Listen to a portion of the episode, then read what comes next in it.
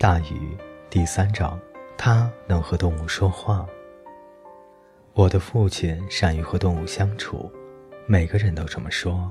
当他还是个男孩子的时候，浣熊在他的掌中吃东西；他在地里帮他的父亲干活时，鸟会停到他的肩膀上。一天夜里，一头熊在他的窗外的地上睡着了。为什么？因为他懂动物的特殊语言。他有这种能力，牛马们也特别的喜欢他，跟着他跑来跑去，用它们棕色的大鼻子蹭他的肩膀，还哼哼唧唧，好像特别的对他说些什么。曾经有一只小鸡坐在我父亲的腿上，并在那儿下了一个蛋，褐色的小蛋。人们从来没有见过这样的事情，闻所未闻。第四章。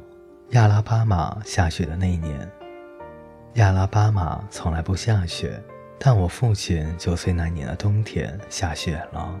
白色的雪片连绵不断的落下，逐渐变硬，最终变成了纯冰，覆盖在大地上，根本铲不动。如果被困在暴风雪下面，就死定了；如果被困在上面的话，也不过是死得慢一些。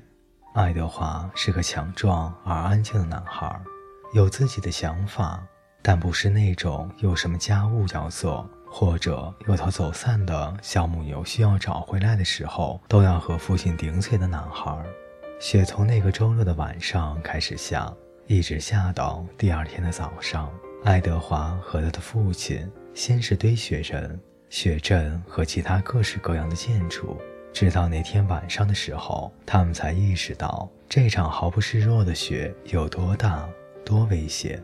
但据说我父亲的雪人足有六十英尺高。为了到达这个高度，他设计了一种用松树枝和滑轮制成的装置。依靠这种装置，他便可以自由地上上下下。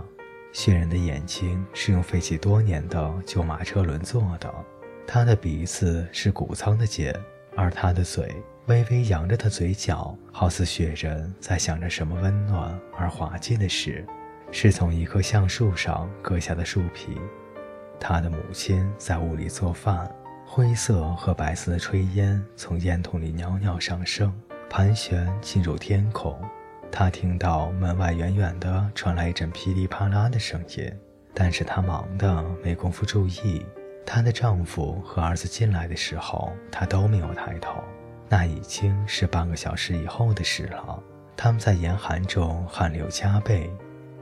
我们遇到过状况，她丈夫说：“嗯。”她说：“还用说吗？”这时雪还是不停的下着。他们刚刚挖通的门几乎又被堵上了。父亲拿起铲子，又清理出一条通道。爱德华看着父亲铲，雪花落；父亲铲，雪花落，直到小木屋的屋顶也开始吱呀作响。他的母亲发现他们的卧室里发生了雪崩，他们意识到出逃的时候到了，但是要去哪儿呢？整个活生生的世界被冻成了冰天雪地，白茫茫的一片。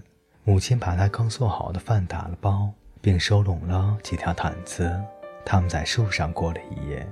第二天是星期一，早上的雪停了，太阳冒了出来，温度在零摄氏度以下徘徊着。母亲说：“你是不是到时间去上学了，爱德华？”“我想是的。”他说，什么都没有问。他就是这样的男孩。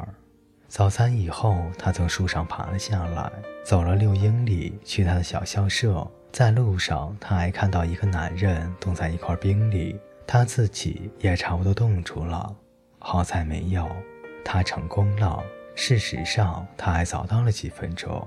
他的校长正坐在一堆木头上看书，他能看到的校舍就只剩下风向标了，其余部分都被埋在周末的这场大雪里。早安，爱德华，他说。早安。爱德华说，然后他想起来，他忘带了作业，于是就回家去拿。真事儿。本节故事就为您播讲到这里，感谢您的陪伴，我们下期再见。